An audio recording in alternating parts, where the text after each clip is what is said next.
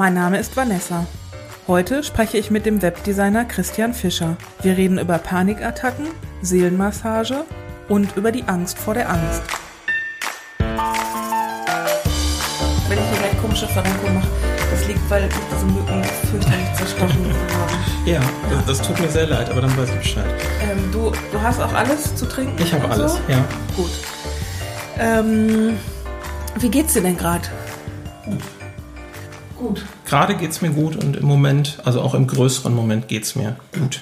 Wir haben uns ja da, ähm, die Leute können das ja nicht sehen. Schick, äh, mach dir ruhig was zu trinken. Also das ist ja alles ganz authentisch. Ja. Wir haben uns äh, Karten hier hingelegt. Ja, Kannst du mal sagen, welche Karten da liegen? da liegt eine grüne, eine gelbe, eine rote Karte. Und ähm, ich habe gelesen, bei einer Recherche im Internet habe ich gelesen, dass es im BDSM diesen, diesen Ampelcode gibt. Grün bedeutet alles easy, mach weiter, mir geht's gut. Gelb bedeutet, mir geht's auch noch gut, aber es ist an der Grenze. Und rot bedeutet, stopp, hör auf. Das macht im BDSM-Kontext total Sinn. Ähm, bei Gesprächen über gewisse innere Befindlichkeiten finde ich das auch nicht doof, das zu haben, weil das den Gesprächsfluss nicht stört, aber im Zweifelsfall signalisiert, äh, ob du jetzt weiter fragen solltest oder nicht. Und wir sprechen heute über nicht BDSM, sondern Genau. innere Befindlichkeiten. Genau. Deswegen liegen die Karten hier. Hilft dir das, dich jetzt äh, besser zu fühlen, diese Karten zu haben? Im Moment liegt da die grüne Karte auf dem Tisch. Im Moment liegt da die grüne Karte. Ich bin auch eigentlich relativ fest davon überzeugt, dass die da einfach liegen bleibt. Ähm, das ist so ein ganz kleines bisschen Sicherheitsnetz im Hintergrund. Auf den letzten 5% vielleicht nötig. Brauchst du viel Sicherheit? Ja, ich, ja, ich glaube schon. Gute Frage. Inwiefern, inwiefern glaubst du, brauchst du Sicherheit? Jetzt steigen wir direkt voll ein. Ne? Ich habe eine Angststörung. Ähm, Strukturen, auf die ich mich verlassen kann, helfen mir schon. Und das ist, glaube ich, etwas, was man dann allgemein als eine gewisse Sicherheit beschreiben würde. Ja. Du hast, ich habe dir vor dem Gespräch hier die eine Frage gestellt und die lautete: Woher fürchtest du dich? Wo oder wovor fürchtest du dich? Und da hast du geantwortet vor der Angst. Ja. Das ist auch wahrscheinlich das größte Problem, weil ähm, ich nicht weiß, was meine Angst eigentlich triggert oder was, was meine Panik triggert. Und dann gibt es so einen ganz unangenehmen Mechanismus, dass man ähm, oder ich, und ich muss mich mal eben selber unterbrechen. Ich glaube, bei diesem Thema ist es ganz wichtig, ich spreche jetzt gerade wirklich nur von mir. Ja, das es, ist es, gibt, es gibt da wahrscheinlich Dinge, die übertragbar sind, aber ich möchte um Himmels Willen nicht den Anspruch vermitteln oder irgendwie rüberbringen, dass ich hier Allgemeingültigkeiten erzähle. Das, immer, das ist bei jedem meiner Gesprächspartner so, ne? Also egal, ob die jetzt über ihren Beruf sprechen oder über Persönliches, ähm, jeder Gesprächspartner spricht nur über sich. Nur halt auch nicht allgemein über die Krankheit, nicht allgemein über Angststörungen, aber ähm, wahrscheinlich lässt sich einiges übertragen. Jetzt habe ich ein bisschen den Anschluss verloren. Ähm, genau, ich weiß nicht, was der ursprüngliche Trigger ist. Und ähm, es gibt Situationen, die in mir Panik triggern, was, kurzer medizinischer Ausflug, eigentlich der alte Fight-or-Flight-Reflex aus dem Stammhirn ist. Lass uns, bevor wir, bevor wir da einsteigen, lass mich jetzt einfach mal so, mh, ich bin ja Laie. Ja. Ne? Ich, äh, ich, ich habe keine Angststörung und ich will versuchen, das nachzuvollziehen. Was sind das für Situationen? Äh, Das sind vollkommen unterschiedliche Situationen. Das macht so ein bisschen schwierig, weil da so eine, so eine Kettenreaktion in Gang gesetzt ist. Ähm, ich mache es mal konkret. Ich stehe in der Kasse am, äh, im, im Supermarkt und merke, ich bekomme eine Panikattacke. Jetzt mal vom Umgang damit und was ich in der Situation tue, vollkommen weg. Ich habe also jetzt gelernt, aha, Supermarktkasse, Panikattacke. Dann ist es relativ leicht zu glauben, aha, es ist eine gewisse räumliche Enge mit anderen Menschen.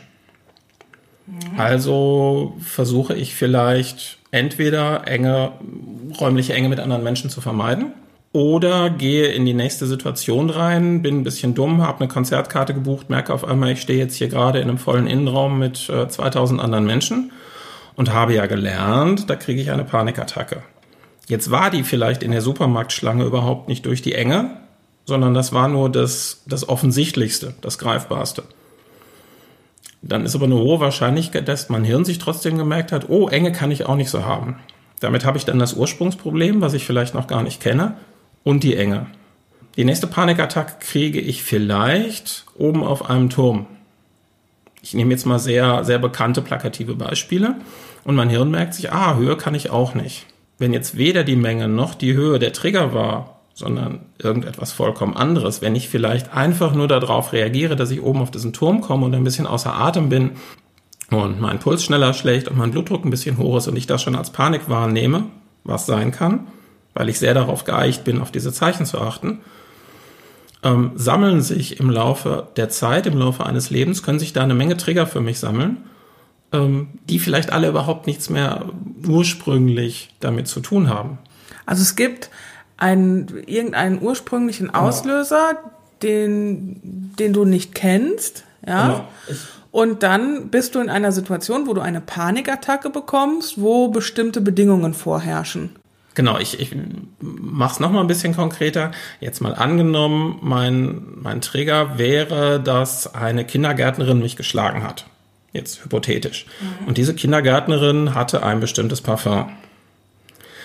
Weiß ich nicht mehr, war mit drei oder vier Jahren, weiß ich in der Form nicht mehr bewusst, aber dieses Parfum macht, ich fühle mich unwohl, ich bekomme Angst weil dummerweise die Frau vor mir in der gerade angesprochenen Supermarktkassenschlange dieses Parfum trägt. Ich weiß aber nicht, dass es das Parfum ist und denke, es ist die Enge. Ab sofort habe ich Parfum und Enge.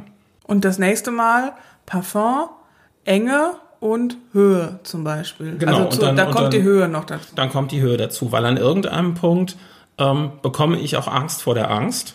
Also wenn ich, wenn ich immer versuche, diese Angst zu vermeiden und versuche, diese Paniksituationen zu vermeiden, fange ich an, sehr auf meinen Körper zu achten. Und da, da ist jetzt wieder dieses Fight-or-Flight-Ding. Angst ist erstmal ein körperlicher Reflex. Angst ist erstmal ein Reflex auf eine Situation und macht Puls hoch, Blutdruck hoch, ähm, äußere Gliedmaßen schlechter durchblutet, Atemfrequenz höher. Nämlich, muss ich jetzt gerade kämpfen oder weglaufen? Das ist so dieser, dieser ganz prähistorische Ursprung, was ich in einer Panikattacke erlebe. Ich erlebe nämlich etwas, wo mein Gehirn denkt, oh, jetzt muss ich mich gleich wehren, setzt diese Mechanismen in Gang. Nur wenn ich in der Supermarktschlange stehe und da auf einmal Puls kriege, Blutdruck kriege, kalte Finger kriege, ist das sehr unangemessen. Ich kann dann ja auch, weder fange ich an, mich da zu schlagen, noch laufe ich da weg. Ich merke also nur, oh, hier passiert gerade irgendwas mit mir. Und ab irgendeinem Punkt habe ich dann auch schon Angst vor den Symptomen. Also ich steige zum Beispiel irgendwie auf, auf einen Burgturm und äh, will mich eigentlich an der Aussicht freuen, merke aber oben, dass ich jetzt Puls und Blutdruck habe. Ach was, ich bin gerade einen Turm hochgestiegen. Merke aber, das sind die Symptome und denke, oh, ich kriege gerade eine Panikattacke. Und schon habe ich das mit Höhe verknüpft. Und irgendwann bin ich in einem Kreislauf, das mich fast alles irgendwie triggern kann und dann bleibe ich zu Hause und gehe nicht mehr aus dem Haus raus. Es ist so ein bisschen wie Großeinkauf, ne? Es fällt immer noch ein bisschen was ins Körbchen rein. Ja. das ist ein schönes Bild, ja. Ungewohnt, aber schön. Da, da hast du dann soziale Situationen eingekauft, dann hast du Höhe eingekauft. Ähm, das nächste Mal kriegst du Puls und Blutdruck beim Autofahren, dann hast du noch Autofahren genau. ins Körbchen reingepackt. Genau. Und, und dann kommt hinzu, dass du, wenn du nur an Autofahren denkst, Angst davor kriegst, dass du beim Autofahren Angst kriegen könntest. Genau. Dann hast du die Angst vor der Angst ins Körbchen eingepackt. Genau. Und irgendwann bleibt nicht mehr viel. Genau. Ja, ich würde sagen, das ist exakt zusammengefasst. Ähm, lass uns nochmal in, in die Situation gehen, sagen wir Supermarktkasse. Mhm. Jetzt kenne ich ja auch so eine Situation, wo ich Angst habe. Das sind so Momente, ich weiß nicht, ich bin allein zu Hause, höre wirklich sehr seltsame Geräusche aus dem Garten, als ob da jemand rumläuft und weiß eigentlich, also das ist jetzt sehr, sehr unwahrscheinlich, dass hier gerade die Einbrecherbande ums Haus schleicht, aber nicht völlig unmöglich. Ne? Mhm. Es ist eigentlich viel wahrscheinlicher, dass es irgendwelche Igel sind, die Liebe machen oder ja. Katzen oder was auch immer. Ähm, aber trotzdem bin ich sehr alarmiert in dem Moment. Ja. Jetzt ist es bei mir dann so, dass ich, dass da so ein Verstand einsetzt und sagt, so, jetzt reiß ich hier mal zusammen. Das ist alles sehr unwahrscheinlich, dass hier gerade äh, Leute sind, die dich totschlagen wollen. Es ist viel wahrscheinlicher, dass da, dass da gerade zwei Katzen sind. Aha. gehst du mal gucken. Mhm. Also ich krieg das irgendwie in den Griff. Mhm. Ich stelle mir das alles extrem unangenehm in der, an der Supermarktkasse vor, weil das ja auch eine Situation ist, wo du auch keine Gewalt hast über die Situation. Also du rückst da irgendwie in dieser Supermarktkasse vor, da sind noch tausend andere Sinneseindrücke, Menschen, die irgendwas vor einem von, von einem wollen, die, die Systematik an der Kasse will irgendwas von einem, dass man da jetzt den Warentrenner auflegt und seinen ganzen Kram dann da drauflegt. Und zwar schneller als man kann. Immer schneller als Immer, man kann. Ja. Und gleichzeitig bin ich jetzt aber in so einer Ausnahmesituation. Ja. Ähm, der eine wichtige Unterschied zu der Situation, die du beschrieben hast, ähm, du hast einen Grund. Du hast einen Auslöser, nämlich ein Geräusch, was fremd ist. Deine, deine Eindrücke und dein Verstand passen zusammen.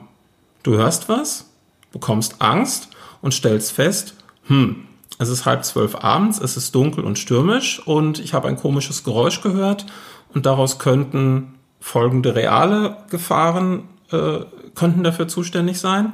Es könnte aber auch, wie du gerade sagtest, dann, dann setzt dein Verstand ein und findet auch noch andere Möglichkeiten. Und du hast eben eine Möglichkeit, da sofort mit umzugehen. Und das gesamte Paket, ähm, da passen die Dinge zusammen. Es ist ein Auslöser da, der Angst machen kann. Du merkst, du hast die Angst, aber die passt in die Situation und du kannst damit umgehen. Also es ist alles rational, deswegen kann ich auch rational damit umgehen. Ja, und, und auch der nicht rationale Teil, der passt in die Situation rein. Der Unterschied bei mir ist, dass es einen, einen Trigger gibt, den ich, wenn ich Pech habe, nicht mal kenne. Und der in einer Situation, die, ja, wir mögen jetzt alle Supermarktschlangen nicht besonders irgendwie an einem Freitagabend um halb sechs, das ist eine unangenehme Situation, vermutlich für ungefähr alle. Ja, also es gibt schönere, ne? ne? Genau. Es, man es, man gibt, ist irgendwie müde, hat ein bisschen Unterzucker, ein bisschen Hunger, du stehst da, genau. es ist warm, äh, der, der, Typ vor oder hinter der riecht unangenehm und irgendwie ist es alles gerade nicht so schön. Genau, schön, schön ist das nicht, aber es ist eben keine äh, angemessene Reaktion des Körpers, da jetzt in diesen Fight-or-Flight-Panik-Modus zu gehen. Und, und da ist, ist der Unterschied, wenn du hier nachts sitzt und was hörst und dann denkst, uh, was ist das denn? Und einen kleinen Moment ein bisschen Angst kriegst. Das, das passt, ist angemessen. Das ist angemessen. Und wenn ich da einfach nur stehe und ja, okay, äh, ne, das, hier sind noch fünf Leute vor mir und sieben hinter mir und der ist auch zu dicht und riecht nicht gut, wie du gerade sagtest, dann ist so eine, so eine Panik, so eine wirkliche große Panikwelle nicht angemessen. Das ist, das ist der Unterschied. Und dann kommt als nächster Unterschied dazu, du kannst einfach nachgucken gehen. Du kannst sagen so, ich nehme mir jetzt mal hier das Stemmeisen, was zufällig rumliegt und gehe mal an die Terrassentür und stell fest, da laufen zwei Katzen weg. Super. Ich kann in der Supermarktkasse nicht weg. Vor allen Dingen nicht angemessen. Ich kann das nicht auflösen. Ja, und der Gebrauch eines Stemmeisens ist auch nicht angemessen. Der Gebrauch eines Stemmeisens in der Kasse ist nicht angemessen. Und wenn man jetzt noch so ein bisschen soziale Situation, sozialen Druck, sich komisch fühlen dazu fügt, auch den Wagen stehen lassen und rausrennen, sorgt dafür, dass die Leute komisch gucken. Wenn man jetzt nicht auffallen möchte, dann macht man die Situation erstmal auch noch auf einer gewissen Ebene unangenehmer. Also ich komme aus der Situation eigentlich nicht raus, aus der unangemessen. Ja, und Wagen stehen lassen und rausgehen, das hilft ja auch dann nur in dem Moment. Ja, also äh, ich muss ja dann schon noch mal irgendwann ein, einkaufen. Es sei denn, ich genau. lass ich lass mir alles liefern und genau, das, das lass es andere ungefähr, Leute erledigen. Das hilft aber ungefähr zehn Minuten, aber schon eine halbe Stunde später merke ich, ich habe immer noch Hunger, aber nichts zu essen, weil da steht jetzt in einem vollgepackten Wagen äh, auf der anderen Seite der Kasse. Genau. Weil es ja auch so Alltagssituationen sind. Ne? Also ja. wenn ich Angst habe vor Bungee-Jumping, dann lasse ich das halt bleiben, das Bungee-Jumping. genau. das, da, ich kann dann trotzdem weiterleben. Aber wenn ich nicht äh, einkaufen gehen kann, dann wird es schon wirklich schwierig. Genau. Und wenn dann noch Situationen hinzukommen, die ich meiden möchte, Schrägstrich sollte, weil äh, ich da weiß, das ist immer schwierig, Höhe zum Beispiel, aber das kann ich ja auch nicht immer vermeiden. Nö, ich, ich, ich kann aufhören, Leuchttürme mir anzugucken. Ähm, aber vielleicht muss ich dann doch irgendwann mal, keine Ahnung, habe ich ein Vorstellungsgespräch im zehnten Stock oder so. Also man, man kann nicht immer drumrum. Manche, und, und manche Sachen kann man eben noch viel weniger vermeiden. Supermarktkassen kann man schlecht vermeiden. Und vor allen Dingen, wenn man erstmal in diesem Kreislauf drin ist, dass die Angst oder die, die vermeintlichen Trigger immer mehr werden, dann kommt man leicht irgendwann an den Punkt, einfach das Haus nicht mehr zu verlassen. Wie oft kommen solche Panikattacken? Nur damit ich eine Vorstellung habe, ist das eher so einmal im Monat oder ist das mehrmals täglich? Ja, beides. Je nach Phase. Ähm, das kann beides vorkommen. Äh, also ich, ich habe inzwischen einfach sehr gelernt, damit umzugehen. Ähm, sowohl kann ich, wenn ich einen guten Moment habe, eine Panikattacke wirklich abfangen, dass ich erst gar nicht reinkomme. Was sind das für Methodiken dann? Das klingt jetzt total doof, aber es ist Atmen. Atmen ist schon mal viel. Ähm, das zweite ist, und jetzt kommt der Punkt, wo ich überhaupt nicht allgemeingültig sein will. Ich habe gelernt, dass ich eine Haltung dazu entwickeln kann. Das ist so ähnlich, das werden dir, glaube ich, Menschen über Schmerz auch sagen. Man, man, Menschen mit chronischen Schmerzen können eventuell eine Haltung zum Schmerz entwickeln, die den Schmerz erträglicher macht. Ich habe gelernt, dass ich in guten Momenten eine Haltung zu einer Panikattacke entwickeln kann, die im Endeffekt darin besteht, dass ich sage, ach guck, hier jetzt auch. das, das, das ist ja mal interessant. Klingt so ein bisschen nach einer interessanten Neuentdeckung. Ähm, genau, diese Haltung, dass man so, so einen interessierten Blick, also nein, nicht das Mann, sondern wirklich das Ich, dass ich es schaffen kann, einen interessierten Blick darauf zu werfen und zu denken, hier war jetzt auch wieder was. Das also ist ja so, mal dämlich. So der kleine Forscher im Eigenexperiment. Genau. Und dann zu gucken und ähm, ich kann mir dann sagen, und jetzt pulst das Herz los. Wow. Jetzt kommt das Adrenalin. Heißer. Was natürlich eine, eine ganz andere Haltung ist als ah, verkrampfen und weiter in diese Angst gehen. Macht es das einfacher zu verstehen, was in dem Moment in dir passiert? Also rein Absolut. physiologisch, chemisch? Absolut. Meine, meine Therapeutin hat mir das sehr körperlich erklärt. Also die, die hat mir erklärt, welche Hormone losschießen, warum der Puls losschießt, warum ähm, kalte Finger zum Beispiel. Kalte Finger und kalte Zehen liegen daran, die werden schlechter durchblutet. Jetzt, jetzt komme ich mit Halbwissen. Ich glaube, dass dann der Verlust einer äußeren Extremität nicht so viel Blutverlust hervorruft. Das sind alles Sachen, die wirklich irgendwo noch beim Säbelzahntiger liegen. So, von der, von der körperlichen Reaktion her. Ähm, und der Rest meines Körpers bereitet sich darauf vor, entweder, wenn dieses Geräusch im Urwald jetzt durchs Dickicht bricht, drauf zu springen und es zu bekämpfen und hinterher äh, den Hirsch mit nach Hause zu bringen und gefeiert zu werden, weil ich was zu essen habe. Oder Möglicherweise mit einem Arm weniger, aber du vielleicht mit einer Hand weniger, genau. Bisschen Verlust ist immer. Oder ziemlich schnell wegzulaufen, wenn es der Säbelzahntiger ist. Und deswegen wird mein Körper auf ähm, körperliche Höchstleistung getrimmt. Und das geht sehr schnell. Eine große Rolle dabei spielen Hormone als Botenstoffe im Körper. Adrenalin ist da ganz fürchterlich dran beteiligt. Zum einen gibt es einen, einen ganz kurzen Moment zwischen Trigger und dieser Reaktion, wo ich noch dazwischen kann. Und zum anderen weiß ich eben, ja, jetzt pulst du gerade los, jetzt hast du gerade Blutdruck, jetzt hast du gerade kalte Finger oder vielleicht sogar Kribbeln in den Fingern und in den Füßen. Aber das ist jetzt so und das hat nichts zu sagen. Du wirst, du wirst nicht umfallen, dir wird nichts passieren. Das ist jetzt nur gerade unangenehm. Okay. Das hört sich an, als wärst du dann quasi zwei. Es hilft. Es hilft auf sich außen, es hilft von draußen auf sich selber zu gucken. Genau. Das, das ist ein Trick, den ich tue. Ähm, der liegt aber, ne, und ich komme wieder auf die fehlende Allgemeingültigkeit zu sprechen, das liegt sehr in meiner Natur, mich selber zu beobachten und mich selber auch zu kommentieren und mich selber ähm, zu reflektieren. Und deswegen ist das sicherlich meine Methode, eine, die bei mir hilft, ein Stück von mir wegzugehen, ein Stück mich von dieser körperlichen heftigen Reaktion zu distanzieren und zu sagen, ach guck, Adrenalin. Wie lang dauert sowas? Also wenn du jetzt der der Sechste in der Kasse bist, ist dann ähm, ist dann schon fertig, wenn äh, du da ans Band kommst?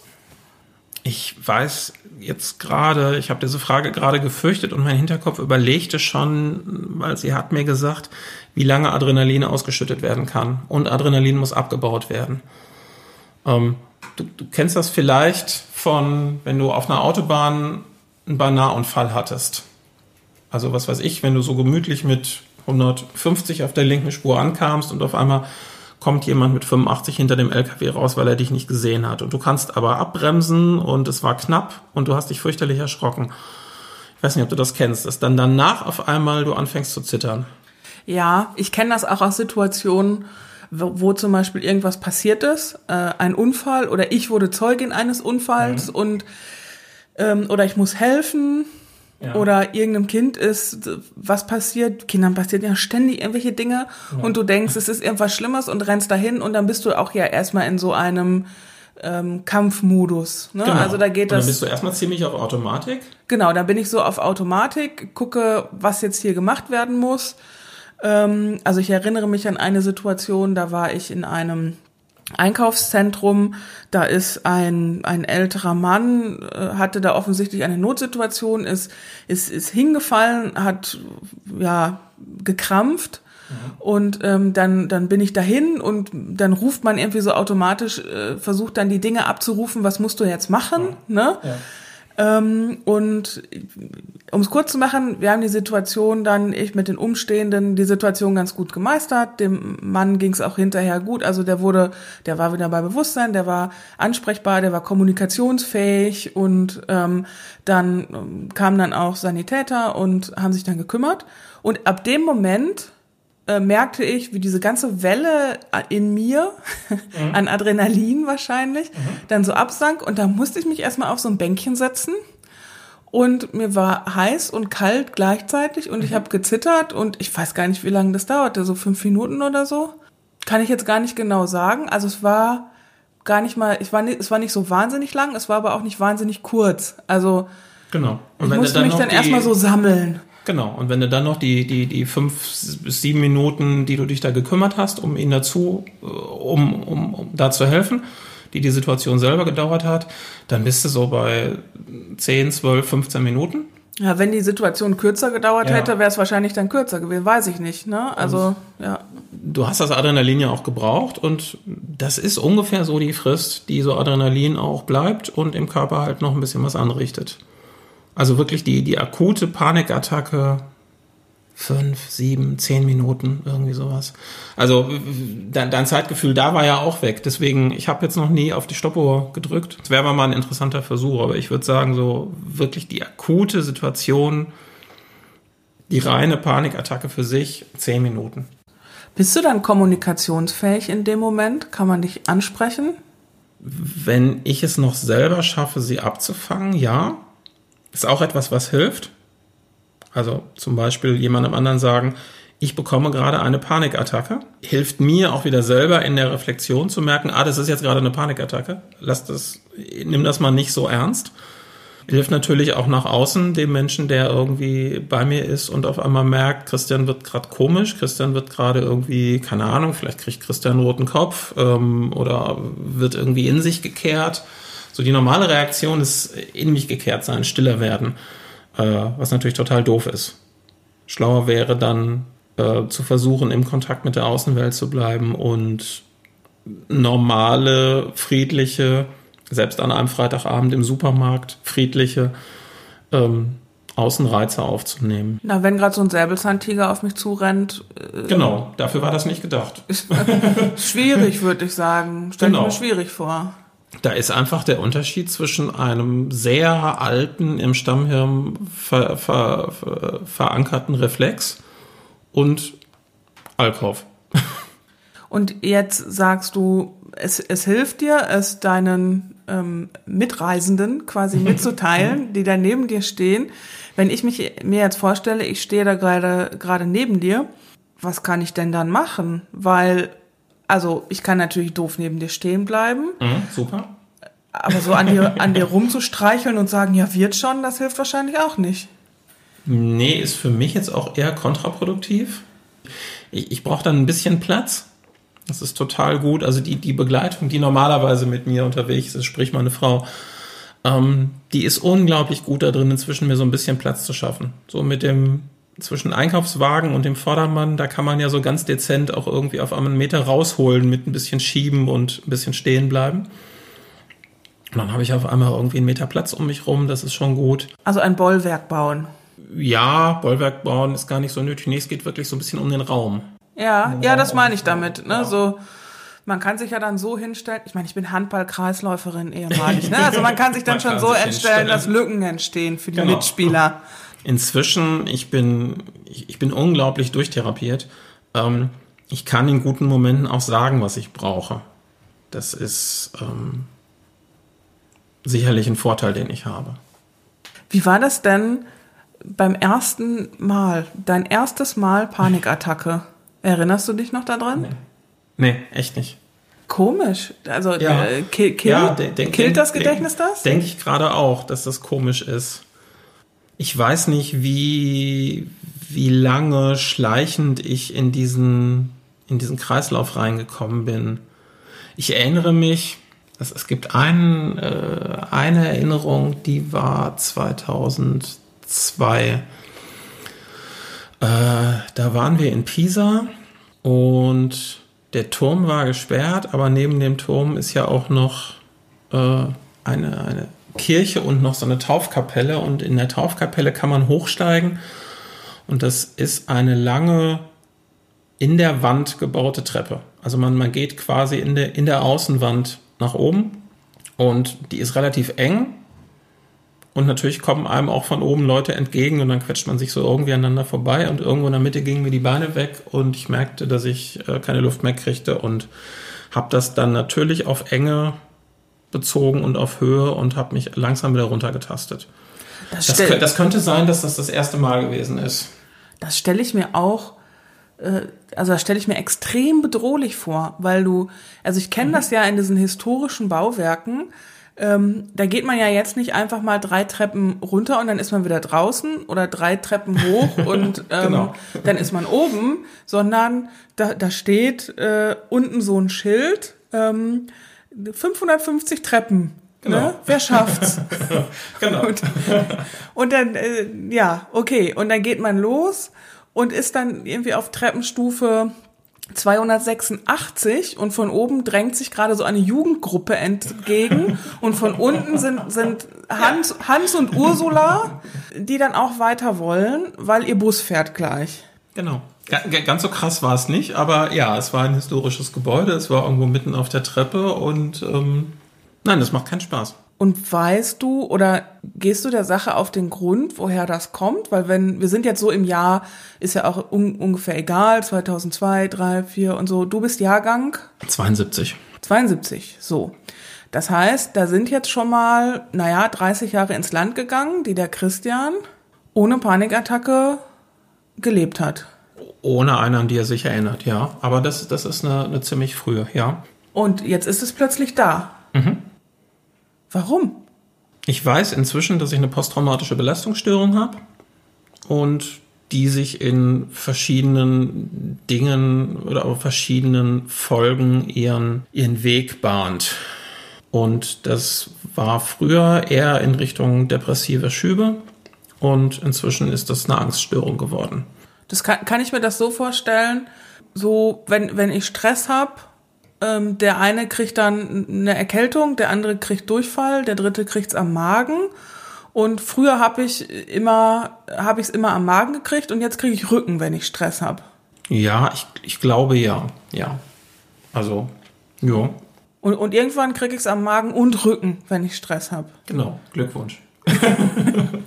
So, und so äußert sich das jetzt plötzlich so einfach mal in einer Panikattacke. Weil die Belastungsstörung sich dachte, ach, ja, mal was Neues. Genau. Ist es, So, so habe ich es verstanden. Ja. ist es dir wichtig zu wissen, woher das kommt? Oder reicht es dir zu wissen, was muss ich tun, damit es mir dann besser geht in der Situation? Also abgesehen davon, dass ich es dass ich's weiß, ähm, mir war früher, ich habe, ich habe ja gerade so etwas spöttisch gesagt, dass ich unglaublich durchtherapiert bin. Ich habe erst eine tiefenpsychologische Therapie gemacht. Immer auf der Suche nach der Ursache. Und ähm, das ist, ich, ich habe gedacht, das ist so Typfrage. Ich hatte das Gefühl, das entspricht mir mehr. Und ähm, wollte Ursachen verstehen und das Ganze dann vom, vom Kopf her selber bekämpfen, quasi. Und hatte, ganz ehrlich gesagt, gegenüber einer Verhaltenstherapie, dachte ich, ja, Verhaltenstherapie ist super, wenn man Angst vor Spinnen hat und dann macht man Spinnenkonfrontation oder Angst, ne, Höhenangst und dann geht man zusammen auf, auf einen Leuchtturm. Ähm, da hatte ich so ein bisschen Vorurteile. Ich glaube auch, dass die Kombi, die, die ich da genommen habe im Endeffekt, weil inzwischen mache ich eine Verhaltenstherapie, ähm, dass die für mich total gut war. Weil ich, ich habe verstanden, wo es alles herkommt. Ich habe ganz viele Zusammenhänge verstanden. Ich habe unglaublich was gelernt. Und jetzt bin ich unfassbar beeindruckt, ähm, was, was diese Verhaltenstherapie mit mir macht und was die mir ermöglicht. Ich glaube aber auch, und das ist meins, dass ich, ohne die Ursachen zu kennen, da jetzt nicht so erfolgreich durchgehen würde. Sondern dass ich mich immer noch fragen würde, wo kommt's denn her? Aber das ist irgendwie größtenteils alles geklärt. Wie war das denn, wo wir eben bei ersten Malen waren? Wie war das denn zum ersten Mal in einer Therapie zu sitzen? Oder ich gehe noch mal einen Schritt nach vorne. Wie war es oder war es eine Überwindung, sich überhaupt an jemanden Professionelles zu wenden? Ich habe da fürchterliches Glück gehabt. Ich habe einen Freund gehabt, der so richtig klischeehaft coole Sau. Also mit, mit allem. Wenn, nimm, nimm dir das Klischee einer, also so eine beliebt coole Sau. Der, der war auch noch DJ im angesagten Club und so, ne, mit allem. Und der saß irgendwann bei mir in der Küche und erzählte mir vollkommen selbstverständlich, dass er zur Therapie geht. Und dann guckte ich so ein bisschen mit diesem Du. Er sagte, wenn ich Schmerz im Fuß habe, gehe ich zum Fußarzt. Wenn ich Schmerz im Knie habe, gehe ich zum Kniearzt. Ich habe Schmerz in der Seele, ich gehe zum Seelenarzt. Und ähm, das hat mich sehr, das, das hat mir alle diese, diese Vorurteile genommen, weil ich dachte, das klingt vollkommen logisch, was der sagt. Und wenn der zur Therapie geht, dann kann ich das auch. Wenn so ein cooler Typ. Genau. Weil das, weil das so allem widerspricht, wo man denkt, welche Menschen gehen denn zur Therapie? Also jetzt, jetzt klischeehaft. Ich weiß, dass jede und jeder irgendwie zur Therapie gehen kann im Zweifelsfall ähm, und auch sollte. Aber ähm, so, so das Klischee hat man ja immer noch im Hinterkopf und das Klischee war einfach ein anderes und ähm, da dachte ich, wenn du da vollkommen selbstverständlich hingehen kannst, warum ich nicht auch? Hat das auch was mit Männlichkeit zu tun? Ja, aber natürlich. Ihr könnt jetzt Christians Gesicht nicht sehen, aber das war gut.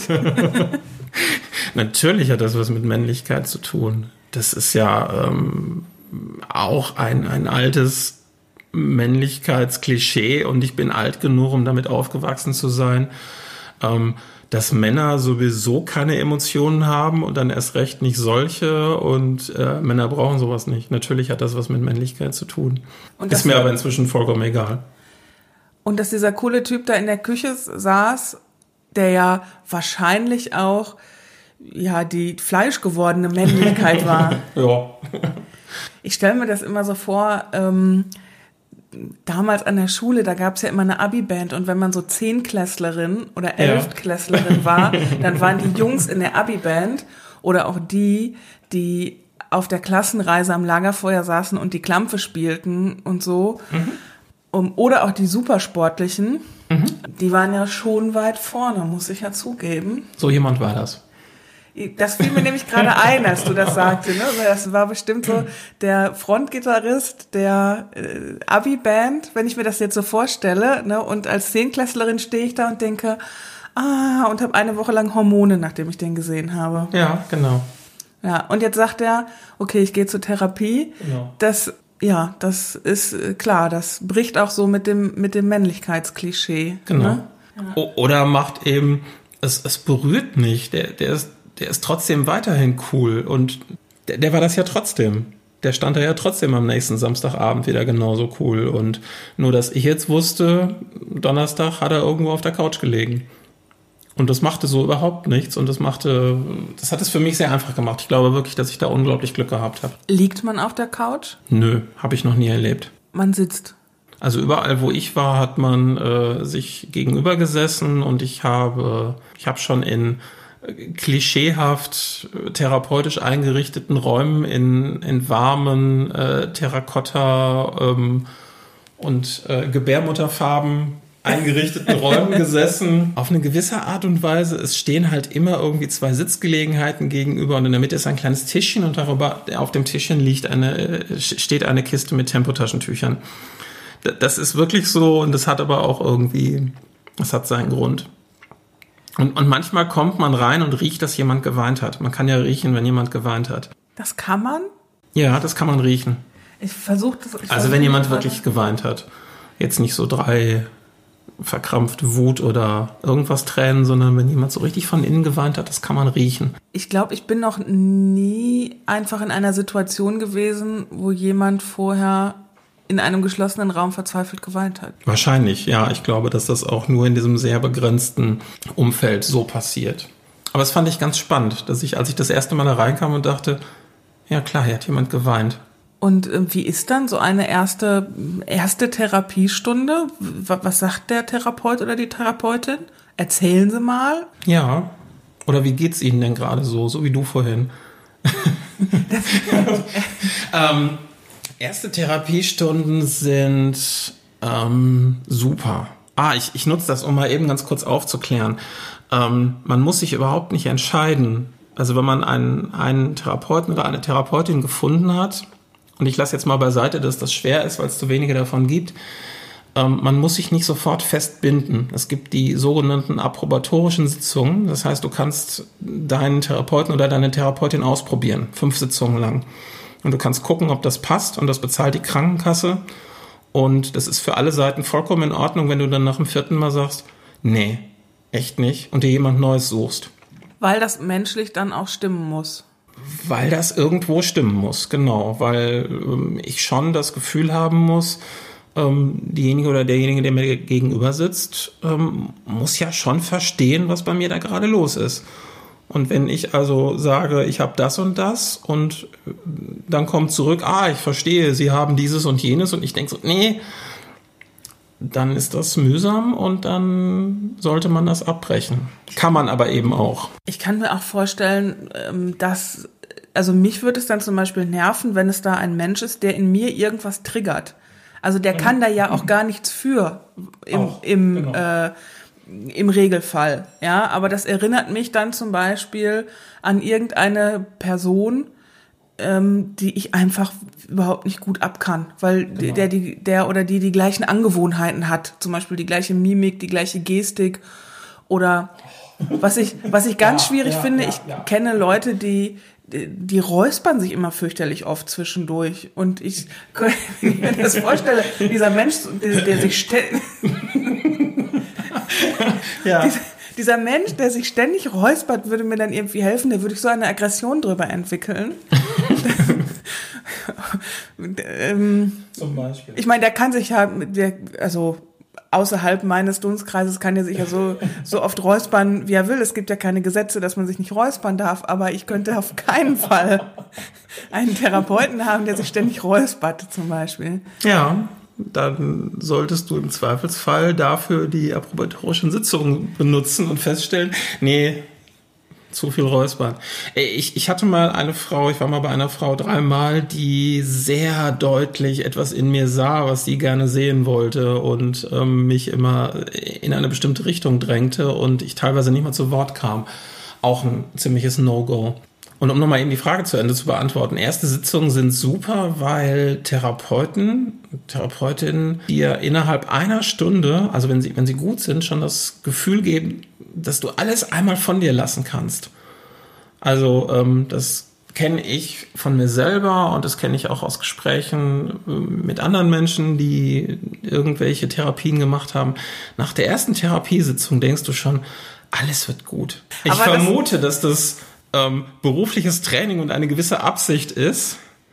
Ähm, aber ich kenne das äh, von mir halt, dass, dass ich da echt rauskomme und denke so, ja, genau, jetzt, jetzt nur noch dreimal drüber reden. Aber das hört sich so an, als würde danach überhaupt nicht alles gut.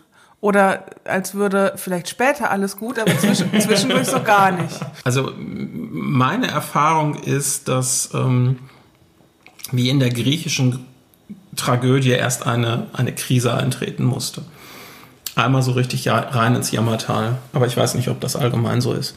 Na, also. Aber also wenn man, wenn man jetzt, wenn man jetzt tiefenpsychologisch arbeitet, ähm, dann ist ja gewissermaßen das Prinzip schon, wir gehen jetzt einmal dahin, wo es weh tat. Das ist ehrlich gesagt, also so als, als, als Außenstehender, als Laie wäre das auch meine Vorstellung. Oder wäre das auch meine Anforderung, glaube ich, an, an eine Therapie, dass jemand mir da auch den Spiegel vorhält und mich dann mal dahin führt, wo die Ursache des ganzen Übels ist. Ja. Also ich, ich, ich habe das so erlebt, auf, auf jeden Fall. Und dann, ähm, dann macht das zwischendurch, geht dieses Gefühl von alles wird gut auch mal flöten. Ich habe aber immer ähm, zu den Menschen, bei denen ich war, das Vertrauen gehabt, dass ich, dass ich wusste, ich bin bei denen gut aufgehoben und die regeln das. Und sowohl haben die, ähm, die haben einen Plan über die Stunde, die ich da jetzt verbringe. Also mir ist das nie passiert, dass ich nicht aufgefangen wieder aus der Stunde rauskam, sondern dass ich da gerade heulend am Boden lag und dann, ja, unsere Zeit ist jetzt leider um. Das, das ist mir nie passiert. Das haben die raus. Also die haben, glaube ich, schon so eine Ausbildung ist eine gute. Und ähm, auch über die Dauer der 25, 12, wie viel auch immer Sitzungen hatten die einen Plan. Es erinnert mich gerade so ein bisschen an, an meine Arbeit, ähm, wo du das sagst, weil ich begleite ja Menschen und oder auch Gruppen von Menschen, Teams und Unternehmen, aber auch einzelne Menschen auch durch Veränderungen. Und da ist am Anfang auch, auch, es fängt auch an mit so, ja, er, erzählt mal, erzählen ja. Sie mal. Und ähm, dann nehmen sich alle viel vor und alle haben so das Gefühl, alles wird gut, aber dann beginnt ja erst die eigentliche Arbeit. Ja. Und genau. es ist auch ähm, völlig normal. Und ich weiß auch, dass das kommt. Ähm, dass da das ganz große Jammertal kommt, wo es fürchterlich anstrengend wird, mhm. wo es den Menschen aber vor allem hilft, dass man als derjenige, der begleitet, da einfach Sicherheit gibt und sagt, ähm, ja, das ist jetzt völlig normal, dass ihr euch so fühlt. Ich erkenne das auch an. Nichtsdestotrotz jetzt hier aufgesessen und weitergeritten und, äh, und ich weiß aber, wo es lang geht. Folgt ja. mir, Freunde. Ja. Also es, ich will jetzt nicht sagen, dass ich so eine Arbeit mache, aber ich erkenne gewisse Parallelen. Klingt, klingt total ähnlich, ja. Ähm, wie ist es so mit Verständnis und Unverständnis? Wie viel Verständnis bekommst du, ähm, also in Bezug auch auf ähm, die Panikattacken und die Angststörung? Und wie viel Unverständnis erfährst du? Von wem? Von überhaupt? Von überhaupt. Von überhaupt. Wenn man jetzt rechnet, wenn wir jetzt mal annehmen, dass 2002 in Pisa das die erste Panikattacke war, dann laufe ich da ja schon zwei, drei Tage mit rum. Ich habe da den Luxus, dass ich Menschen, die da nicht mit klarkommen, das wollte ich gerade sagen, aus meinem Leben gekickt habe. Ähm, das, das klingt aber sehr aktiv und das stimmt auch gar nicht. Ich glaube, die sind irgendwann gegangen. Das hat halt irgendwann nicht mehr funktioniert. Ja, man ich, kann ich, das ich ja gehe, auch so auslaufen lassen. Genau. So ich, ich, ich glaube, dass das passiert dann einfach, dass, dass manche Menschen da nicht mehr so gut mit klarkommen. Und ich habe mir angewöhnt, da sehr, sehr, sehr offen mit umzugehen. Ich blogge da ja auch offen drüber und ich erzähle das auch jedem. Und ich glaube, das sortiert sich dann irgendwie recht schnell von selber. Ähm, es gibt da viel Unverständnis. Ich habe aber sehr gute Erfahrungen gemacht, dass wenn ich da offen drüber spreche, ähm, dass viel mehr Verständnis kommt, als man jetzt so sich allgemein vorstellt. Also ich kann, ich kann jetzt mal aus meiner Warte sagen, wir arbeiten ja auch zusammen. Du bist ja mein Webdesigner mhm. und hast äh, meine berufliche Website gemacht, meinen Blog gemacht. Und wenn du mir jetzt signalisierst, ähm, ich, mir geht's gerade nicht gut, ich kann gerade nicht antworten, melde mich in drei Tagen, dann denk, dann denk ich einfach nur, ja, okay. Äh, ich habe da jetzt auch nicht, ich habe da jetzt, hört sich jetzt doof an, also ich habe da jetzt auch nicht groß ähm, Mitleid oder so. Ich denke mir halt, ja gut. Äh, das finde ich auch gut so. Ähm, also, ich will, ja. also ich will jetzt nicht sagen, kein Mitgefühl oder so, aber ich denke mir halt, ja gut, ist jetzt eh nichts Dringendes, wird er sich wo melden, wenn es ihm dann wieder besser geht. Ja, das, das es schafft ja, wenn, wenn ich offen darüber spreche, schafft es ja eine Form von Normalität. Ja, und ich weiß auch, woran ich bin. Genau. Also ich kann einfach sagen, alles klar, ist gerade nicht auf dem Damm, äh, der wird sich dann wo melden, wenn es ihm wieder gut geht. Genau, gerade im, im, im beruflichen, nein, überhaupt in jedem Kontext sorgt diese Krankheit natürlich dafür, dass ich manchmal deutlich unzuverlässiger bin, als ich es sein möchte. Weil wenn ich jetzt weiß, ich, ich liege jetzt hier aus, aus dem Grund, bin ich die nächsten drei Tage irgendwie halt, werde ich nicht ansprechbar sein, wenn mich irgendwas wirklich umgehauen hat, oder ich mich gerade therapiebedingt irgendwo mit beschäftige und mit meinen Gedanken woanders sein sollte, was auch immer. Wenn ich das dann sagen kann, ist das ja viel klarer, als wenn du nur merkst, normalerweise schreibe ich da morgen zum 8 eine Mail und mittags um 12 ist es erledigt oder ich habe eine umfassende Antwort und dann auf einmal dauert es drei Tage und dann ist es wieder drei Stunden und dann wieder drei Tage. Das ist für dich ja nicht greifbar. Das ist ja irgendwie seltsam. Und wenn, wenn du aber weißt, woran es liegt und ich das einfach sagen kann, ohne mich verstecken zu müssen, dann hast du einen Grund. Und jeder Mensch erkennt an, ähm, ich habe mir den Fuß gebrochen, ich bin jetzt äh, zwei Tage oder ich bin jetzt erstmal in der Ambulanz und danach darf ich zwei Tage nicht ins Büro. Da kann jeder was mit anfangen. Das ist ein klarer Grund, der ist kommuniziert und dann weiß ich Bescheid, aha, der meldet sich in drei Tagen wieder. Und ich kann halt sagen, ähm, ich, ich habe gerade, äh, stecke gerade in irgendeinem Tal fest.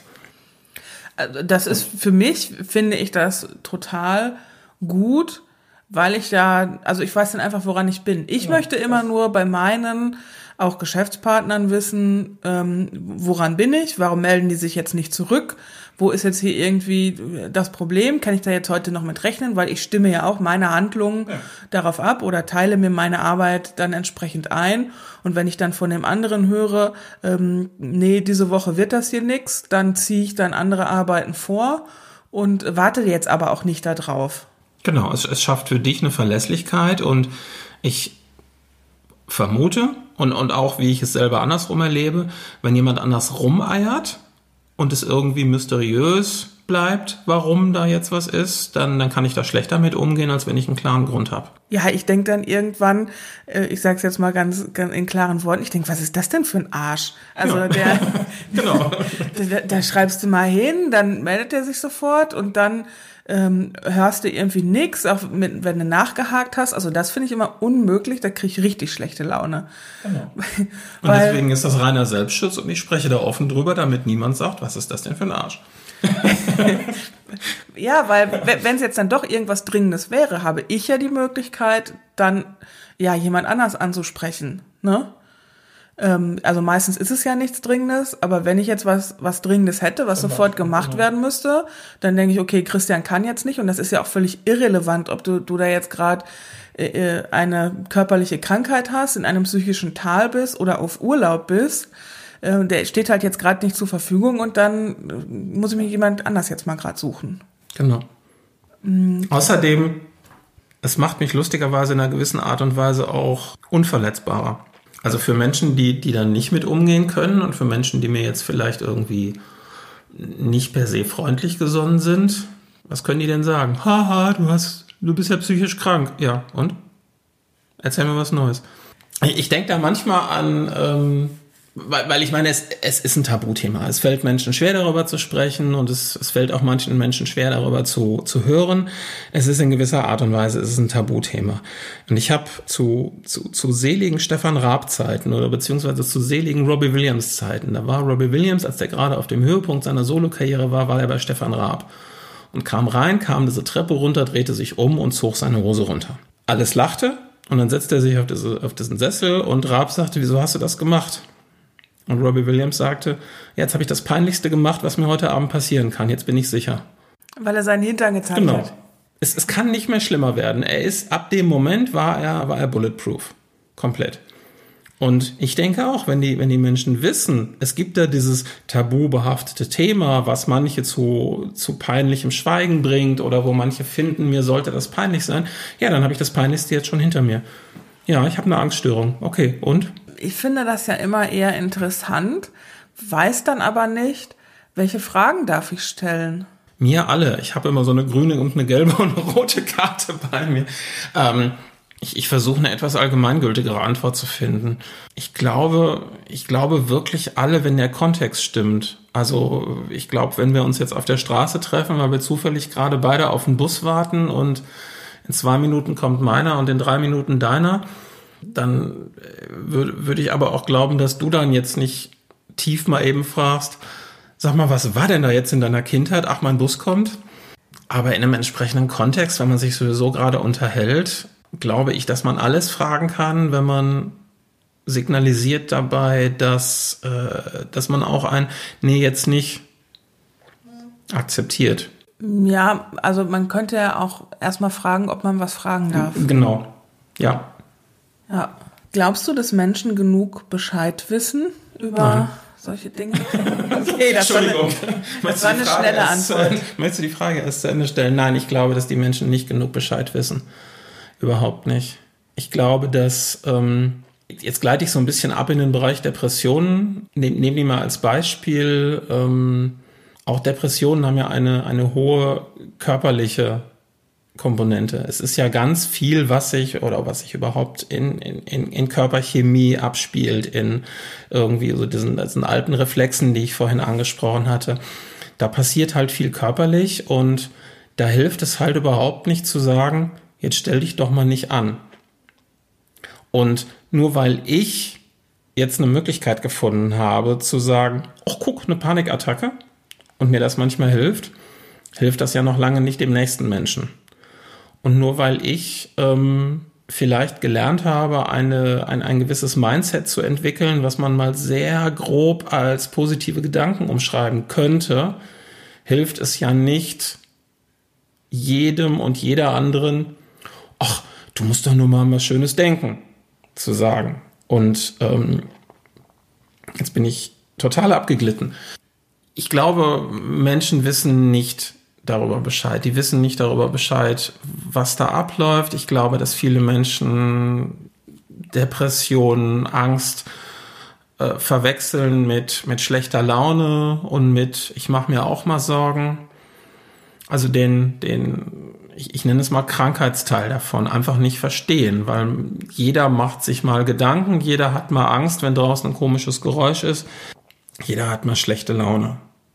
Ähm, oder eine, eine Depression oder eine Angststörung ist halt eher eine Krankheit und etwas, was ich nicht mehr einfach irgendwie kontrollieren kann. Es ist aber auch schwierig, muss ich sagen, weil der Mensch sich ja äußerlich nicht verändert. Ähm, es sei denn, du hast jetzt so eine Krankheit, wo du natürlich auch, äh, auch, auch psychisch bedingt zum Beispiel sehr, sehr stark abnimmst oder dich körperlich verändert oder zunimmst oder wie auch immer, dann sehe ich ja, sehe ich ja was, aber ich sehe das ja jetzt nicht. Also ich sehe jetzt einem äh, Menschen mit Angststörungen oder einem depressiven Menschen sehe ich das mhm. ja nicht an. Verstehe. Wohingegen ich ja einem Menschen mit einer körperlichen Einschränkung das jetzt, das jetzt ansehe und es dann auch irgendwie begreifen kann. Also im wahrsten Sinne des Wortes begreifen kann. Genau, also wenn, wenn, du, wenn du zwei Leute unten am Turm stehen hast oder zwei Leute in deiner Jugendgruppe hast und sagst, wir gehen jetzt auf den Turm rauf und der eine mit dem Gips sagt, nee, ich nicht. Das ist leicht verständlich. Und der andere, der jetzt vielleicht wirklich eine Höhenangst hat, sagt, nee, ich nicht. Dem sagst du, da, da musst du dann erstmal verstehen, dass es eine Höhenangst ist, dass sie ernst ist und dass der jetzt wirklich nicht da hoch kann und dass das was vielleicht in ihm triggert. Und das eine siehst du sofort und das andere siehst du nicht, klar. Und bei dem anderen denkst du, Herrschaftszeiten. Jetzt aber. Genau. Äh, stell dir mal stell dich so an. Genau. Ähm, ja, ist, ist ähm, verstehe ich total. Und ich finde, dass das nur ein weiteres Argument dafür ist, dass man mehr aufklären muss und dass, dass diese Tabuisierung weggehen muss. Ich möchte nochmal ähm, an, möchte noch mal anschließen an die, an die Turmsituation und an diesen Moment. Ich empfinde es auch nochmal ein Unterschied, jetzt als derjenige, der außen steht, ob, ob es sich um einen kurzen Moment handelt oder eine lange, lange zeitliche Strecke ich kann verstehen, oder es ist mir jetzt mehr oder weniger egal, ob der jetzt in dem Moment den Turm hochgeht oder nicht. Da denke ich, ja, pff, mhm. Ja, schade, aber bleibt da halt unten stehen. Ne? Zeige ich ihm Bilder, wie es oben war. Mhm. Ähm, wenn ich aber ja einen Bekannten, Freundin, Freund, Partner habe, der über längere Zeit tatsächlich dann ähm, erkrankt ist sei es an bestimmten Ängsten, sei es an Depressionen, empfinde ich es schon als was anderes in dem Moment, weil du ja der Situation auch als ähm, derjenige, der begleitet, länger ausgesetzt bist. Vielleicht denkst du dir dann irgendwann, ja, Herrschaftszeiten, jetzt stehst du hier schon wieder an der Supermarktkasse und schon wieder hat er jetzt hier eine Panikattacke. Weißt du, was ich meine?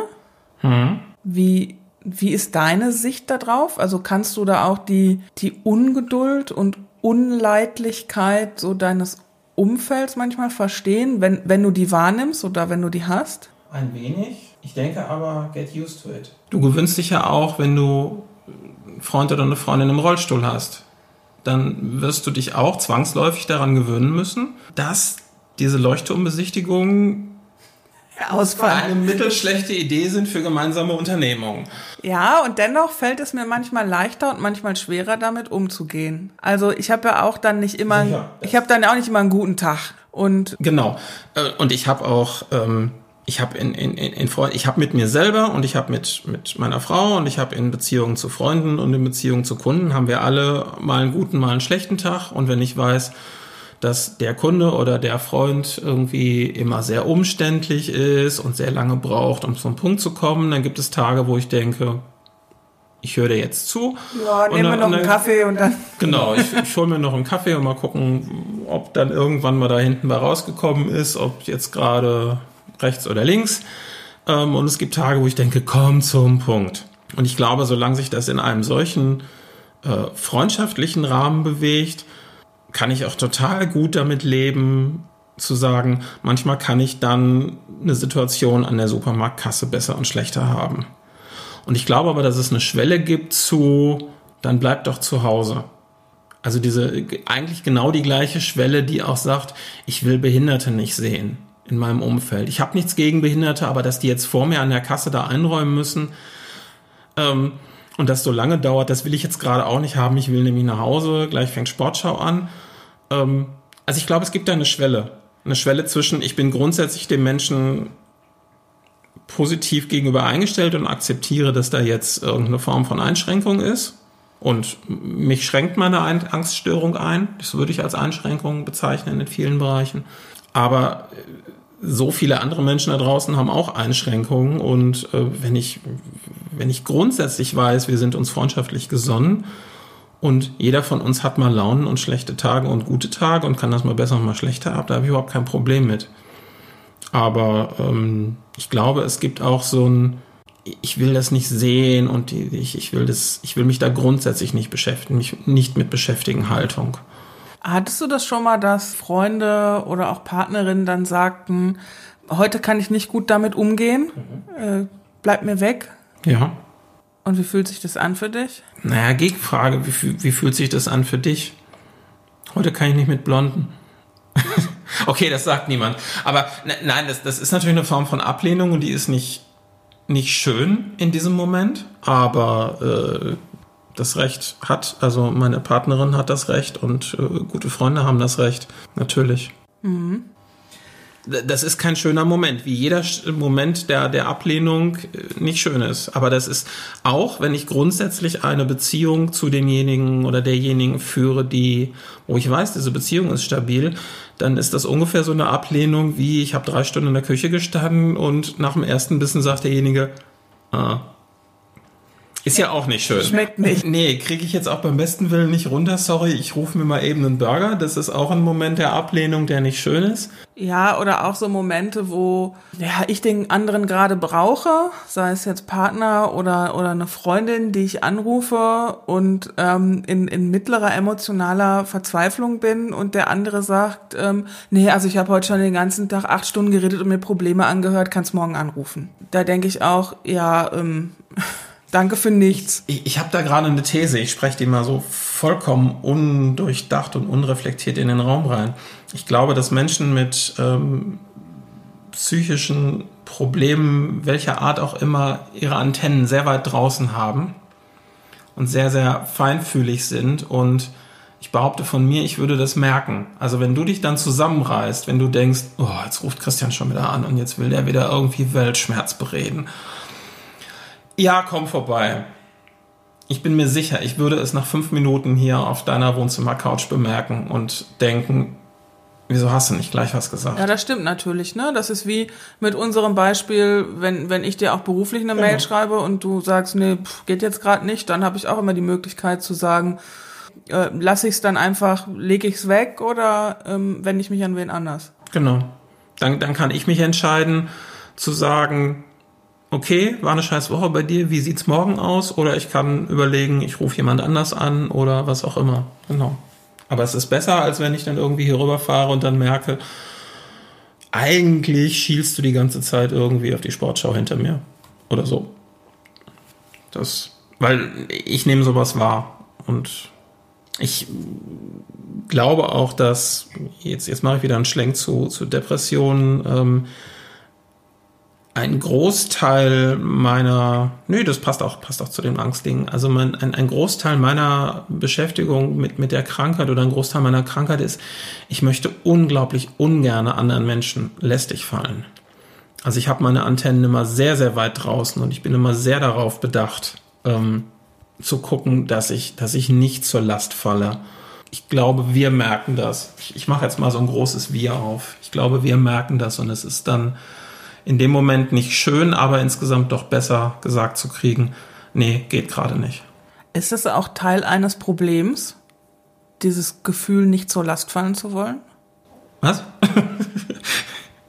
naja, also ich erinnere mich an, an, an Menschen in meinem Umfeld, die sagen, ja, ich will ja nicht zur Last fallen und die aber wahnsinnig ausgebrannt dann irgendwann waren, weil sie niemandem zur Last fahren wollten. Ja, und, ja, äh, das Problem, ja. Um, ja, Umzüge ja. und alles, was zu tun war, immer selbst gemacht haben. Ja. Wo man sich dann als anderer denkt, ja, wieso ruft der nicht einfach an? Und dann helfe ich mal eben tragen. Ja, ja, ja, auf jeden Fall. Ich, ich kenne es von mir aus depressiven Phasen ein, ein, ein, ein gutes Signal für mich selber, dass ich gerade abrutsche, ist, dass ich viel, viel, viel kommunikativer werde. Dass ich anfange, um mich herum Menschen unterhalten zu wollen. Das ist aber seltsam. Ich würde ja eher das Gegenteil vermuten. Ja, ist aber, habe ich schon von ganz vielen äh, ähnlich kranken Menschen gehört, dass es genauso ist. Dass, dass man sich viel mehr darum kümmert, jetzt nicht als Problem wahrgenommen zu werden und sich am besten auch noch um andere zu kümmern, vielleicht hier nochmal eben was aushelfen, da noch eine lustige Anekdote twittern, ähm, vielleicht hier nochmal kurz einen lustigen Blog-Eintrag. Ja, gerne schreibe ich bei dir noch einen Gastbeitrag. Ähm, lass uns heute Abend, dir geht's nicht so gut, ich kümmere mich um dich ähm, das, ist, das ist sehr verbreitet, weil man anderen nicht zur Last fallen will und ähm, weil man das ganz fürchterlich ja auch verstecken will. Du hast jetzt mehrfach das Bloggen schon angesprochen. Ähm, das heißt, du schreibst ja täglich oder fast täglich kleine Beiträge ins Internet. Genau, das habe ich jetzt angesprochen, weil das einfach meine Lebensrealität ist, jeden Tag zu schreiben oder fast jeden Tag zu schreiben, ja. Ähm, hilft dir das bei irgendwas? Also ist es irgendeine Art von Bewältigung oder ist es, um Kontakt zu bekommen oder ist es für dich, dann kann man so den Tag loslassen? Also ich meine, ich mache es ja auch. Was hat es für, für eine Funktion für dich? Unterschiedliche. Ähm, es, es, gibt den, den Teil, es, es, gibt ja diesen schönen Satz, wie, wie soll ich denn wissen, was ich denke, bevor ich nicht höre, was ich gesagt habe? Ähm, der funktioniert für mich auch mit Schreiben. Ma manchmal wird mir wirklich beim Schreiben was klar. Und das muss jetzt gar nicht irgendwie, also ich, ich, ich schreibe ja nicht täglich immer nur über meinen Gemütszustand und äh, auf was für einer Stufe von eins bis zehn meine Angst gerade ist, sondern ich äh, erwähne oder meine, meine, meine Angst und auch meine Therapiesitzungen kommen genauso vor wie ähm, ich war heute beim Kunden, ich war heute im Zoo, ähm, ich war heute fotografieren, ich war heute bei der Therapie. Also da, da bemühe ich mich, das in einer Selbstverständlichkeit halt auch einfach zu erwähnen, weil es ist selbstverständlicher Teil meines Alltags.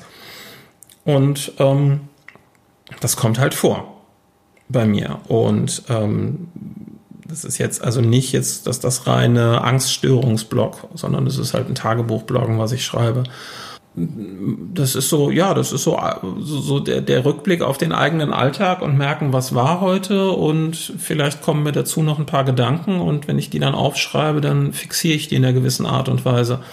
Ist Bloggen auch Self-Care? Nö, für, also für mich nicht. Ich weiß, dass es das für Menschen ist, aber für mich nicht. Wie, wie kümmerst du dich denn um dich selbst? Weil ich höre so raus, dass du ja schon viel auch Aufmerksamkeit auf dich lenkst und du immer guckst, dass du dich in so einer Art ja Feld bewegst, sag ich jetzt mal, wenn man sich das als so Kurven vorstellt.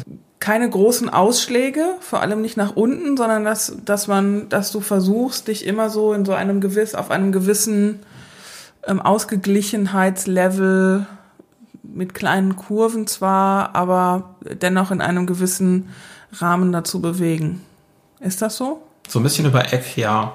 Ich weiß halt, dass mich Stress anstrengt und mich dann wieder anfälliger macht für jegliche Form von Rückfällen. Ich habe ja vorhin gesagt, mir geht's gut und habe das auch durchaus nicht nur auf die, auf die Stunde oder den Vormittag, sondern auch auf die, auf die Wochen im Moment bezogen. Um so eine gute Phase zu behalten, muss ich auf mich aufpassen und vor allem auf, auf Stress aufpassen. Was sind so Stressoren? Ähm, Job. Im Moment ist es eigentlich hauptsächlich Job. Zu viel in zu kurzer Zeit. Ja.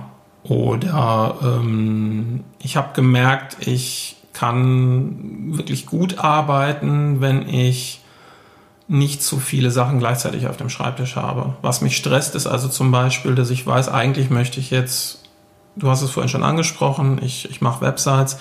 Und wenn ich weiß, ich habe da eigentlich eine Sache liegen, wo ich mich jetzt gerne auch mal drei Tage reingraben würde, und dann kommen aber noch 20, kannst du mal eben anfragen. Und dann denke ich, entweder jetzt mache ich die noch eben und dann ist es auf einmal fünf und ich habe das, was ich eigentlich tun wollte, liegen gelassen. Oder aber ich habe mich trotzdem auf das gestürzt, was ich eigentlich tun wollte. Und abends um fünf kommen 20 Nachfragen, warum ich denn nicht mal eben habe. Das sind Sachen, die mich stressen. Also arbeitsorganisatorische Sachen. Wie regelst du das dann? Vergräbst du dich drei Tage und machst du dann einen Mach mal schnell Tag? Das ist eines der Konzepte, die ich versuche, ja. ich habe da für mich noch keine endgültige Lösung und ich, ich glaube auch, dass ähm, nein, ich habe da, nein, fertig. Ich habe da für mich noch keine endgültige Lösung. Überhaupt nicht. Da bist du aber nicht der Einzige. Also wenn ich dann. das das glaube ich. da ist, äh, da kann man als Berater, glaube ich, noch viel Geld mitmachen. Man muss dann aber auch sehen, dass man schnell wieder wegkommt, weil es da auch nicht eine richtige Lösung für gibt. Ja. Bevor die Leute so merken, dass man jetzt nicht geholfen hat, muss man danach schon wieder weg sein. ja, glaube ich. Ja, ich äh, merke so langsam, wir kommen so zum Ende. Ich habe mir hier so einen Gesprächsweg aufgezeichnet und ähm, da sind wir jetzt äh, relativ am Ende.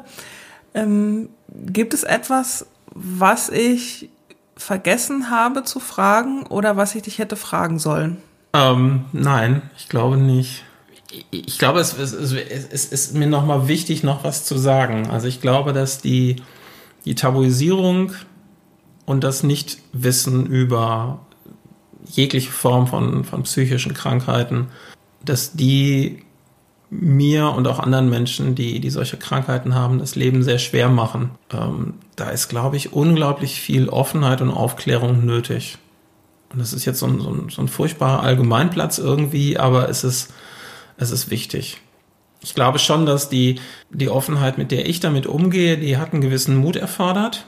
Die hat auch ihre Zeit gebraucht. Ich weiß, dass diesen Mut nicht jemand hat, weil wenn ich sowieso gerade schlecht drauf bin, wirklich im Keller bin mit der Stimmung, ganz wenig Kraft habe, ganz wenig Energie habe, dann habe ich nicht auch noch den Mut, das allen zu erzählen und allen zu erklären. Und es ist unglaublich viel Erklärungsbedarf da. Und da habe ich dann aber in der akuten Situation keine Energie für. Und deswegen ist es, glaube ich, wichtig, dass viel mehr über, über diese Krankheiten ähm, bekannt wird. Hast du da Tipps, wo man irgendwas nachlesen kann oder wem man im Internet folgen sollte, außer dir natürlich? Das, das wäre jetzt total gut gewesen, wenn ich da was vorbereitet hätte. Wir können auch etwas nachbereiten. Ich glaube, wir müssen etwas nachbereiten. Dann bereiten wir für die Shownotes etwas nach. Das wäre souverän gewesen von mir. Ja. Sag doch mal, wo findet man dich? Wie heißt dein Blog? Das heißt Humble Blog. Also das englische Wort für bescheiden und dann die Vokale rausnehmen. hmbl.blog, genau. Und auf Twitter bist du? Jowl, J-A-W-L. Just Another Weblog. Genau, das war mein erstes Blog für die ersten 17 Jahre meiner Online, äh, meines Online-Lebens. Du bleibst auch immer noch Joel. Du stehst als Joel auch bei mir im Kalender. Podcast mit Joel steht da. Ja, es ist ganz lustig. Ich bin gestern noch gefragt worden, ganz vorsichtig, ob es okay wäre. Sie würde, sie würde ähm, immer an Joel denken, wenn sie an mich denken würde, obwohl sie wüsste, wie ich heiße. Ich sage, ja, ich, ich höre da auch drauf. Also dieser Name ist Ist auch ein Name inzwischen. Gut, dann danke ich dir fürs Gespräch, Christian. Ich danke dir. Und jetzt essen wir Waffeln. Jetzt essen wir Waffeln, genau. Wuhu.